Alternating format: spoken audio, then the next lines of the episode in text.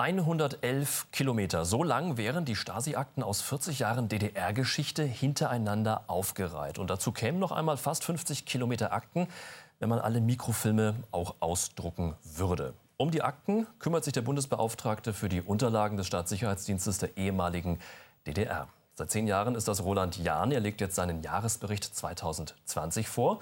Es wird der letzte sein, denn seine Amtszeit endet im Juni und auch in der Behörde selbst wird sich vieles ändern. Darüber wollen wir sprechen. Ich freue mich, dass er heute hier ist. Roland Jahn, herzlich willkommen. Schönen guten Tag. Es ist Ihr Jahresbericht 2020. Wie ist die Bilanz? Was steht da drin? Ist nicht ganz richtig. Es ist der Bericht über die letzten zwei Jahre. Mhm. Es ist äh, ja, der 15. Tätigkeitsbericht des Bundesbeauftragten. Und es ist mein fünfter, den ich hier dem Deutschen Bundestag vorlege und am Freitag übergebe. Mhm. Das heißt, was steht da konkret drin? Wie ist die Bilanz? Ja, die, letzt, die, letzten zwei Jahre waren natürlich davon geprägt, äh, dass wichtige Weichen gestellt worden sind für die Zukunft der Stasi-Unterlagen. Es ist ja so gewesen, dass vor zwei Jahren, 2019, äh, haben wir im Auftrag des Deutschen Bundestages ein Konzept vorgelegt, gemeinsam mit dem Bundesarchiv, wo es um die Überführung der Stasi-Unterlagen in das Bundesarchiv geht, um sie dort dauerhaft zu sichern und der Gesellschaft zur Verfügung zu stellen. Und äh, dieses Konzept ist bestätigt worden 2019. 2019 durch den Deutschen Bundestag. Äh, wir sind beauftragt worden, ja, äh, diese Integration vorzubereiten. Mhm. Und äh, davon waren die letzten zwei Jahre geprägt. Und Im November letzten Jahres hat der Deutsche Bundestag dann auch die gesetzliche Verankerung äh, beschlossen und äh, hat sozusagen hier äh, für den Stichtag 17. Juni ein klares Datum festgelegt äh, und hat dafür gesorgt, dass auch gesetzlich gesichert ist, dass die Aufgaben des Stasi-Unterlagenarchivs im Bundesarchiv weitergehen. Mhm. Über diese Überführung ins Bundesarchiv werden wir gleich noch ein bisschen ausführlicher sprechen. Jetzt ist die Wiedervereinigung 30 Jahre her. Mal grundsätzlich, wie groß ist denn das Interesse tatsächlich heute noch an den Stasi-Akten? Ja, auch im Tätigkeitsbericht äh, zeigt sich natürlich auch, dass das Interesse vorhanden ist. Äh, natürlich sinkt es äh, gegenüber den Vorjahren, das ist ganz natürlich. Aber es sind äh, immer noch mehrere tausend Anträge jeden Monat, gerade auch zur persönlichen Akteneinsicht. Und das ist etwas, was wir immer wieder feststellen, dass das auch weitergeht. Denn 20 Prozent der Erstanträge sind Angehörige von Verstorbenen. Das heißt, ja, die Familienmitglieder schauen hinein in die Akten und wollen sehen, wie hat die Geheimpolizei der DDR, die Staatssicherheit eingegriffen in das Leben der Familie. Warum saß Opa im Gefängnis äh, zum Beispiel? Oder äh, auch die Frage, äh, inwieweit war meine Familie verstrickt in die Machenschaften der Staatssicherheit? Das sind ja alles Fragen, die sich die nächste Generation stellt. Und das äh, nimmt äh, zu, dass hier Menschen der nächsten Generation diese Akten nutzen wollen. Mhm, jetzt haben Sie es eingangs schon erwähnt, am 17. Juni wird die Behörde aufgelöst und auch das Amt des Bundesbeauftragten in der bisherigen Form äh, abgeschafft. Aber was passiert denn dann mit den Akten ganz konkret?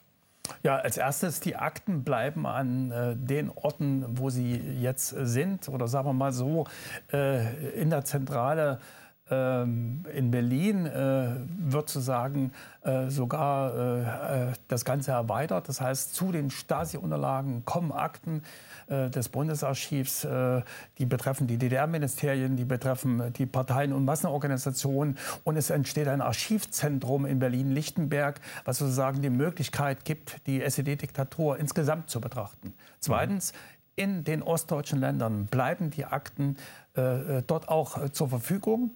Äh, und äh, wir werden auch im Interesse einer effizienten Arbeit, im Interesse der Bestandsanhaltung der Akten, im Interesse einer Digitalisierung äh, hier in den jeweiligen Bundesländern einen Archivstandort haben in Zukunft und äh, weitere Außenstellen in Orten, wo äh, der Bürgerservice stattfindet, wo die Bürgerinnen und Bürger Einsicht nehmen können in ihre Akten, wo sie Beratung erfahren und wo sie auch informiert werden über den besonderen Charakter des Stasi-Unterlagenarchivs. Mhm, jetzt gibt es die Behörde seit drei Jahrzehnten. Erst die äh, äh, Gauk-Behörde, dann war es die Birtler-Behörde, wie sie immer genannt wurde.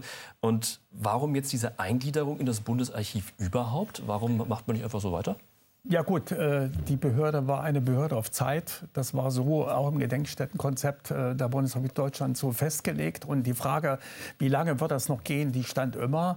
Mir war es wichtig, auch mit Beginn meiner Amtszeit hier die Weichen für die Zukunft zu stellen, dafür Sorge zu tragen, äh, dass langfristig ja auch die nächsten Generationen diese Akten nutzen können. Und deswegen war es auch wichtig, sich den Herausforderungen der Zukunft zu stellen, sprich die Digitalisierung voranzutreiben, den Bestandserhalt der Papier Papierakten äh, zu betreiben. Das sind alles Aufgaben, wo es äh, darum ging, auch die Kompetenzen im Bund zu bündeln. Also Bündelung von Kompetenz, Technik und Ressourcen gemeinsam im Bundesarchiv, aber gleichzeitig die sichtbare Eigenständigkeit des Stasi-Unterlagenarchivs, weil dieses Archiv ein besonderes ist, weil es einen besonderen Charakter hat als Hinterlassenschaft einer Geheimpolizei und weil es einen Symbolwert hat. Denn diese Akten sind errungen worden in einer friedlichen Revolution durch Bürgerinnen und Bürger. Es ist sozusagen eine Trophäe der Revolution, die es gilt weiter hochzuhalten und auch die internationale Vorbildwirkung auch weiter äh, sicherzustellen. Also um es nochmal äh, klarzustellen, die Akten aus Papier werden trotzdem weiter bestehen, auch wenn sie digitalisiert werden. Ja klar, äh, der Auftrag äh, des Bundestages ist es zu sagen, dass diese Akten als Gesamtbestand erhalten bleiben. Das heißt, sie werden zu Archivgut des Bundes erklärt, mhm. im Gesamtbestand äh, gesichert und auch zur Nutzung zur Verfügung stehen. Auch natürlich äh, äh entsprechend zeitgemäß äh, digital, sodass wir die Antragsbearbeitung Großteil digital ablaufen lassen können. Die Vorbereitung dieser Überführung des Bundesarchivs, das ist natürlich jetzt ein jahrelanger Prozess ja schon, haben wir eingangs erwähnt. Es gab viel Diskussion darüber auch. Es gab auch viele kritische Stimmen, äh, auch, von ehemaligen DDR-Bürgerrechtlerinnen oder auch ihrer, ihrer Vorgängerin, Frau Birtler, äh, die auch befürchtet, ja, es könnte mit der Aufarbeitung langsam dahin gehen. Wie sehen Sie das? Ja, äh, diese Befürchtungen sind natürlich immer berechtigt. Man muss immer Angst haben, wenn etwas, was sich bewährt hat, äh, auf der Strecke Richtig, bleibt. Ja. Äh, gerade die Aufarbeitung ist ein hochemotionales Thema. Mhm. Und ich hatte es ja eingangs geschildert. Es geht ja auch in die nächsten Generationen hinein. Und natürlich auch aufklären über Ursachen und Wirkung des geschehenen Unrechts. Das ist ja etwas, was auch ja, kein Ende hat. Und in dem Sinne sind all diese Befürchtungen natürlich beachtet worden. Es ist ein langer Prozess gewesen, der über viele viele Jahre ging, bis wir zu diesem Ergebnis gekommen sind. Und äh, dieser Bundestag hat mit einer großen, überwältigenden Mehrheit dieses Gesetz beschlossen und äh, hat vieles, vieles mit einbezogen, was an Anregungen gekommen ist. Und ich glaube, das ist etwas, was wirklich eine sichere Zukunft für die Stasi-Unterlagen, eine sichere weitere Möglichkeit der Aufarbeitung des SED-Unrechts äh, garantiert. Und in dieser Hinsicht sind wir sehr zufrieden. Mhm. Es äh, wurden ja nicht nur vollständige Akten gesichert, sondern es existieren ja auch äh, 15.000, 16.000 Säcke äh, mit zerrissenen Akten. Davon ist vergleichsweise wenig wiederhergestellt bislang. Wie geht es mit diesem Projekt weiter?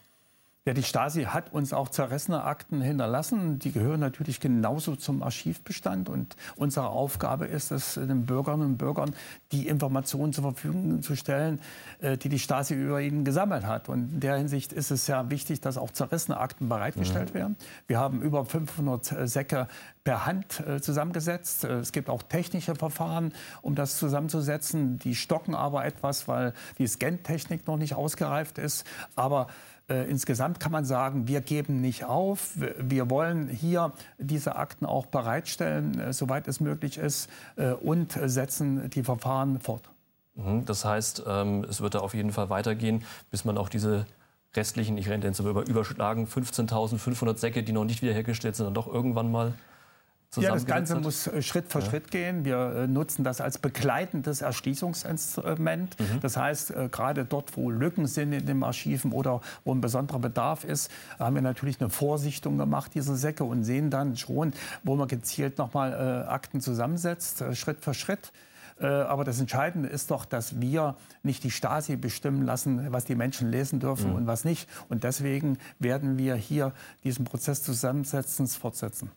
Das Bundesarchiv hat ja auch äh, Zweigstellen in Koblenz, Freiburg, Bayreuth, Ludwigsburg. Ähm, das heißt, man bekommt da künftig dann auch Einblicke in die Akten vor Ort? Oder ja, wie wird es gehen? Äh, auch das ist ein Vorteil dieser Reform, äh, dass jetzt sozusagen das Bundesarchiv insgesamt Verantwortung trägt und dass es auch die Möglichkeit gibt, dass die Bürgerinnen und Bürger an allen Dienststellen des Bundesarchivs Das heißt auch in Koblenz, in Freiburg, in Ludwig, äh, Ludwigsburg, Ludwigsburg äh, dass hier sozusagen die Möglichkeit äh, da ist für die Bürgerinnen und Bürger, äh, in ihre Akten Einsicht zu nehmen oder sich beraten zu lassen. Mhm.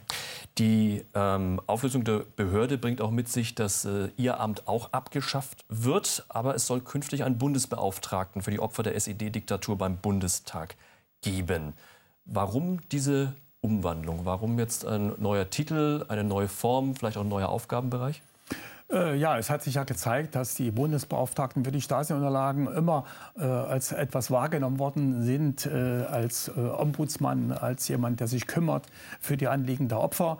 Mhm. und äh, das ist natürlich etwas, was man den Opfern hier nicht nehmen kann, sondern es ist wichtig, dass man es weiterentwickelt. Und in dem Sinne ist es eine Weiterentwicklung des Bundesbeauftragten für die Akten zu einem Bundesbeauftragten für die Menschen. Denn es gibt viele Anliegen der Opfer, äh, denen man gerecht werden muss. Äh, ich denke nur äh, an die Zwangsarbeit in Gefängnissen durch politische Häftlinge, wo auch Westfirmen dran verdient haben zum Beispiel. Das ist eine gesamtdeutsche Angelegenheit. Das ist etwas, wo die Menschen sozusagen teilweise heute noch darunter leiden, gesundheitlich. Da einen Fonds aufzusetzen, das kann ein Bundesbeauftragter vorantreiben. Oder auch andere Dinge wie Zwangsadoption, da ist ein großer Aufklärungsbedarf, wo ein Beauftragter hier etwas forcieren kann. Äh, aber auch andere Themen wie das Staatsdoping in der DDR. Äh, sind viele Themen, äh, die noch behandelt werden müssen. Aber das Wichtigste ist für mich, dass wir uns auch klar machen, dass die Haftfolgeschäden aber auch äh, psychische Schäden, gesundheitliche Schäden, äh, dass es auch etwas ist, äh, was lange währt, was nicht so einfach zu sagen abgeschlossen ist. Ja, die Aufarbeitung hat kein Verfallsdatum, sondern die Menschen leben weiter und wir müssen uns um sie kümmern und es geht auch in den nächsten Generationen. Ein dreijähriges Kind, was die Verhaftung seiner Eltern erlebt hat, leidet heute noch darunter. Und deswegen ist es wichtig, dass wir eine Institution haben, eine Bundesinstitution, die den Bundestag berät und mit dafür Sorge trägt, äh, dass man den Opfern gerecht wird. Und wie sehr die Menschen gelitten haben oder auch heute noch darunter leiden, ähm, das äh, wissen Sie selbst mit am besten. Sie sind selber von der Stasi verfolgt, inhaftiert und dann schließlich auch zwangsweise ähm, auf brutale Art und Weise ausgebürgert worden. Wie wichtig war es denn aus Ihrer Sicht ganz persönlich auch, dass Sie später in die Stasi-Akten reinschauen konnten? Also für mich war es äh, ganz besonders wichtig, weil ich dann vieles begriffen habe, was ich vorher falsch eingeschätzt habe. Ein Beispiel, ich bin von der Universität geworfen worden und meine Kommilitonen haben sozusagen für diesen Rauswurf gestimmt. Äh, als ich dann in den Akten gesehen habe, wie sie unter Druck gesetzt worden sind, wie sie äh, in die Mangel genommen worden sind durch die Stadtsicherheit, äh, dann habe ich doch auch eine größere Bereitschaft entwickelt, sie zu verstehen, in welcher Zwangssituation sie gehandelt haben und war auch bereit, ihnen zu vergeben. Und Sie haben ja dann äh, später auch als Journalist gearbeitet, auch ähm, im Westen und nach der Wende dann auch Ihre Peiniger aufgesucht. Wie war das mit dem Wissen, was Sie dann hatten? Ja, das ist schon immer von Vorteil, auch die Akten zu kennen, um äh, die Auseinandersetzungen führen zu können weil natürlich auch viele äh, verdrängen, viele so tun, als ob nichts gewesen ist. Und da sind die Akten immer ein wichtiger Teil der Aufklärung. Äh, ja, Aufklärung ist die Grundlage überhaupt, äh, damit wir aufarbeiten können, damit wir Konflikte der Vergangenheit bereinigen können. Und in diesem Sinne ist es wichtig, dass die Akten auch den nächsten Generationen zur Verfügung stehen gerade wenn es um Aufklärung der Mechanismen der Diktatur geht, wenn es darum geht, dass wir äh, lernen und begreifen, wie Diktatur funktioniert um unsere Demokratie besser gestalten zu können. Mhm. Und äh, Sie haben gerade eben von Verzeihen auch gesprochen. Haben Sie Ihren Peinigern auch verziehen? Sehr unterschiedlich. Die, die offen mit mir geredet haben, die, die sich bekannt haben zu ihrer Biografie, die sich damit auseinandergesetzt haben, da äh, ist es mir auch leicht gefallen zu sagen, äh, ja, ich kann vergeben, aber andere, die verdrängen, die bis heute in der Lüge leben, äh, da äh, ja, ist dieser Punkt nicht erreicht. Mhm. Sie waren Bürgerrechtler in der ehemaligen DDR. Sie waren dort im Gefängnis. Sie wurden ausgebürgert, in Ketten in Zug gesetzt und in den Westen gefahren äh, in der Nacht- und Nebelaktion. Ähm, später äh, haben Sie nun die Behörde geleitet, äh, zehn Jahre lang. Das heißt, dieses Thema Stasi beschäftigt Sie, ich möchte sagen, fast Ihr ganzes Leben lang. Jetzt scheiden Sie aus dem Amt aus. Ist das auch so ein persönlicher Abschluss? Schließt sich da ein Kreis oder mit welchem Gefühl beenden Sie Ihre, Ihre Arbeit? Nein, es ist kein persönlicher Abschluss. Natürlich ist diese Biografie, meine Biografie, immer auch davon geprägt. Aber ich habe im Leben gelernt, aus den negativen Erlebnissen das Positive zu ziehen. Mhm. Ja, gerade wenn man in der Stasi-Zelle gesessen hat, äh, am Boden war, zusammengebrochen war äh, und weiß, dass man dann wieder rausgekommen ist. Ja, dass eine friedliche Revolution in der DDR die Verhältnisse geändert hat. Das ist ja alles etwas, wo sozusagen am Ende das Positive geblieben ist. Äh, und das gibt natürlich auch Kraft für das Leben insgesamt. Und äh, dieses Lebensmotto aus dem negativ Erlebten das Positive ziehen, das ist etwas, was mich sozusagen dann auch in die Zukunft begleitet. Ich glaube, das ist ein sehr schönes Schlusswort. Vielen Dank, dass Sie da waren. Soweit der Bundesbeauftragte für die Unterlagen des Staatssicherheitsdienstes der ehemaligen DDR, Roland Jahn. Vielen herzlichen Dank. Danke auch. Und das war im Interview. Vielen Dank, dass Sie mit dabei waren. Danke für Ihr Interesse und auf Wiedersehen.